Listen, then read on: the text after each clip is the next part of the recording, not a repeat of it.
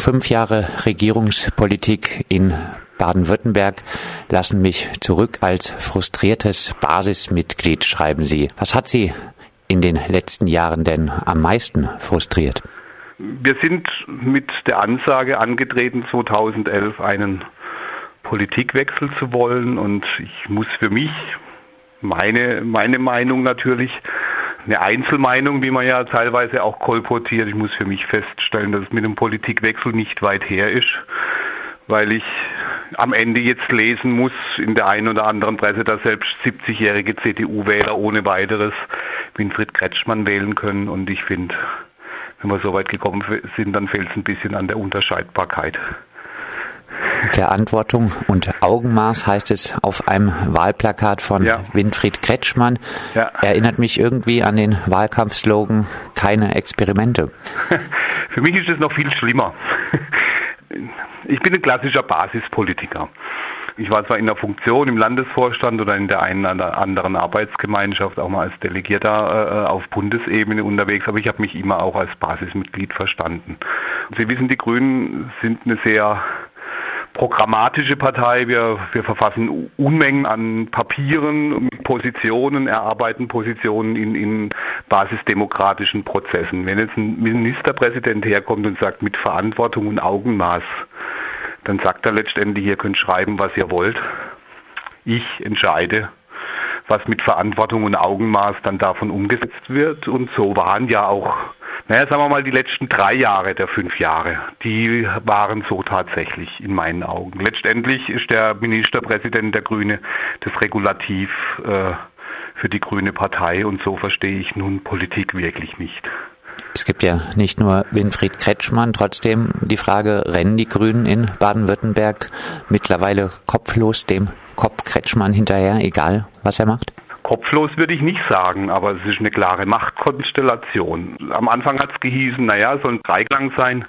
Das habe ich ja in meinem Parteiratsrücktritt auch so geschrieben, soll ein Dreiklang sein aus Regierung, Fraktion und Partei. Das heißt, die Partei entwickelt Divisionen, sage ich jetzt mal, die Fraktion versucht umzusetzen, beziehungsweise die Regierung lotet dann aus mit einem Koalitionspartner, was möglich ist. Am Ende dieser fünf Jahre stehen wir jetzt da und der Ministerpräsident, also die Regierung sagt, was, was noch machbar ist.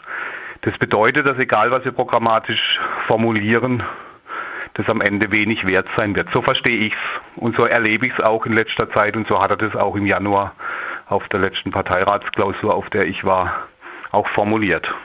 Ich brauche keine Besserwisser, hat er da gesagt. Humanität hat Vorrang, hieß es im grün-roten Koalitionsvertrag. Ja. Was kam? Zustimmung zur Ausweitung der sicheren Herkunftsstaaten, die, wie zu erwarten war, ein Dammbruch darstellte. Zustimmung zum Asylbeschleunigungsgesetz, der ja. massivsten Asylrechtsverschärfung seit 20 Jahren. Eine massive Abschiebewelle, ein Selektionszentrum in Heidelberg, für das die Grünen sich sogar im Landtagswahlprogramm noch loben. Und in eben diesen Landtagswahlprogrammen heißt es nun trotzdem wieder, Humanität hat Vorrang. Geht es eigentlich noch verlogener? Ich würde es nicht verlogen nennen, es ist eine Illusion. Also man macht sich da eine Fantasie. Zum Registrierungszentrum im Heidelberg muss ich sagen, es ist nicht die schlechteste Idee zu sagen, ich packe jetzt mal alle, die ankommen und registriere die, mache da alle notwendigen Dinge, die zu tun sind. Trenne also, trotzdem also, diejenigen ja. mit Chancen und ja, die, das, denen das, keine Chance gegeben ja, ja, wird. Das ist, die andere, das ist die andere Seite der Medaille. Also wie gesagt, die Grundidee zu sagen, die, die hier ankommen, die kommen nach Heidelberg, werden dort registriert, gesundheitlich untersucht etc. pp. Und dann werden sie von dort aus verteilt das halte ich nicht für eine dumme Idee im Grundsatz. Was natürlich mitspielt, das sind die sicheren Herkunftsländer, die dieser Regierung zugestimmt haben und jetzt wohl auch noch mehr werden, wenn auch erst nach dem Wahltermin, so wie es aussieht. Und wir bei den Roma zwischenzeitlich, also ich höre Gerüchte, dass Roma oder zumindest äh, Leute aus dem Westbalkan abgeschoben werden, wieder ohne dass sie überhaupt die Möglichkeit haben auf ein rechtsstaatliches Asylverfahren.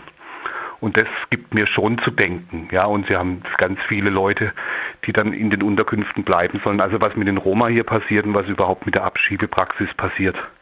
Das ist also für mich unerträglich und wir hatten ja im, im Spätjahr miteinander gesprochen.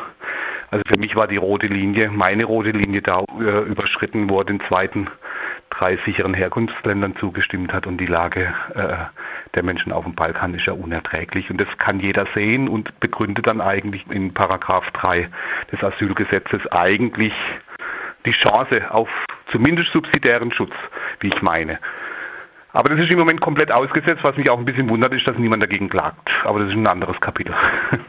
Und das Ganze, das Rausdringen ohne rechtsstaatliche Verfahren, ja. Äh, das ist auch äh, ja, kein Gerücht, das ist äh, Tatsache, denn die Menschen werden auch zum Beispiel im Landkreis Emmendingen gedrängt, noch bevor das Asylverfahren überhaupt begonnen hat.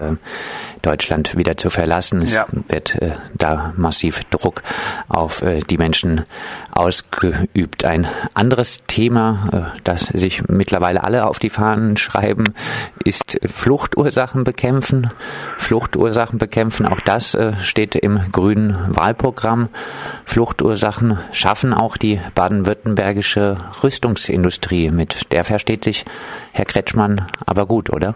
Ja, zumindest mit Daimler, ne? ein großer Rüstungskonzern. Hier, ich wohne ja in, in der Nähe von Karlsruhe, ich kann über den Rhein gucken, da ist Wörth und da werden die panzerbeförderten LKWs gebaut, die dann nach Saudi-Arabien verkauft werden und die wir dann früher oder später irgendwo im Kriegsgeschehen wiederfinden. Heckler und Koch liefert Waffen. Also da hat sich ja nichts getan in diesen fünf Jahren in, in dieser Frage. Das ist auch kein Thema und das gehört zu dieser ganzen Geschichte natürlich mit dazu und für mich noch schlimmer, es gibt keinen Plan, was mit all den Menschen geschieht, die vermutlich hier bleiben werden, zumindest eine ganze Weile noch. Fluchtursachen bekämpfen wäre ein schöner Ansatz für eine grüne Partei, die sich Menschenrechte und fairen Handel auf die Fahnen geschrieben hat, mal äh, grundsätzlich äh, äh, Wirtschaftskreisläufe in Frage zu stellen, die Frage nach, nach Wachstumsgläubigkeit zu stellen, wie wir das ja früher getan haben. All das passiert nicht und das gehört zum großen Frust dazu, dass diese Chance gar nicht wahrgenommen richtig, ich sage jetzt mal in Anführungszeichen, richtig grüne Inhalte umzusetzen, in die Tat umzusetzen und da Baden-Württemberg zum Musterland für fairen Handel zu machen, zum Beispiel, weil es ja ein Ansatz wäre, um Fluchtursachen zu bekämpfen. Da sehe ich nichts, im Gegenteil, mit großer Freude, wie man in der Taz lesen konnte, freut er sich ja der Ministerpräsident und damit auch seine Regierung auf TTIP und vermutlich auch CETA. Das heißt, all die, äh, äh, die Mechanismen, die dazu führen, dass das sogenannte Wirtschaftsflüchtlinge, weil es ein unglaublich abwertender Begriff ist und, und äh, überhaupt nicht realisiert, was da an Armut tatsächlich, also Armut so schlimm, dass man äh, äh ums Überleben bangen muss, da freut er sich drauf, da gibt es keinen Widerstand, im Gegenteil, da setzt er sich sogar gegen den grünen Kurs und, und das macht es noch viel schlimmer. Also Fluchtursachen bekämpfen tut man von Baden-Württemberg aus nicht. Im Gegenteil, man lässt einen grünen Oberbürgermeister aus Tübingen los, der dann mal flott Obergrenzen fordert und so weiter und so fort. Also der Palmer, der da von Tübingen aus bellt, äh, will ich mal sagen, der tut es mit Sicherheit nicht so ganz nur aus eigenem Antrieb, würde ich mal vermuten. Sie schreiben in Ihrem Blog von äh, Meinung einstehen und Sie äh, die Meinung nicht für gute Umfragewerte verkaufen, das fordern Sie. Sind die Grünen in Baden-Württemberg zu einer populistischen Partei geworden und sind somit auch ein bisschen zumindest Mitschuld am Erstarken solcher Parteien wie der AfD? Vermute ich, ja. Also es ist fast so schlimm. Es, es ist viel von Loyalität und Solidarität in diesen Tagen die Rede. Ich kriege auch den einen oder anderen Anruf oder kriege mal eine E-Mail mit der Bitte, mich doch zurückzuhalten jetzt im Wahlkampf ähm, und nichts zu sagen oder mich nicht zu spitz zu äußern. Und das eine oder andere sage ich ja auch nicht, was ich weiß. Das gebe ich auch offen und ehrlich zu. Man kann nicht immer alles Sie hätten erzählen. die Möglichkeit jetzt dazu. Na, es gibt Dinge, die erzählt man wirklich besser nicht. Dann braucht es eine andere Ebene, weil, weil es nicht mehr zu transportieren ist, was transportabel ist und nicht. Da habe ich gute und schlechte Erfahrungen damit gemacht. Und äh, in dem Fall weiß ich das. Ja, es, es ist letztendlich so. Man hat sich diesem der Wiederwahl des, des Ministerpräsidenten verschrieben. Man betreibt dann Personenkult.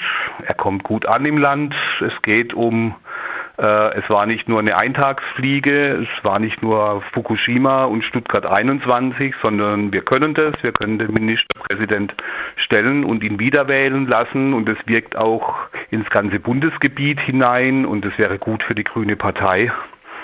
Ich zweifle, wie gesagt, an der Unterscheidbarkeit und für mich ist Politik auch eine Wahl. Und wenn ich etwas wählen möchte, dann brauche ich eine Auswahl. Und wenn ich was auswählen muss, dann sollte es sich irgendwie unterscheiden. Ja, wenn ich einen Vanillejoghurt will oder irgendeinen Fruchtjoghurt will, dann will ich vielleicht überlegen, will ich Heidelbeer, Vanille oder Erdbeer und, und nicht irgendwie nur Erdbeer dastehen haben, weil dann dann habe ich ja keine Wahl mehr. Ne? Herr Rupp, dann zum Abschluss natürlich die obligatorische Frage. Wann treten Sie aus den diesen baden-württembergischen Grünen aus?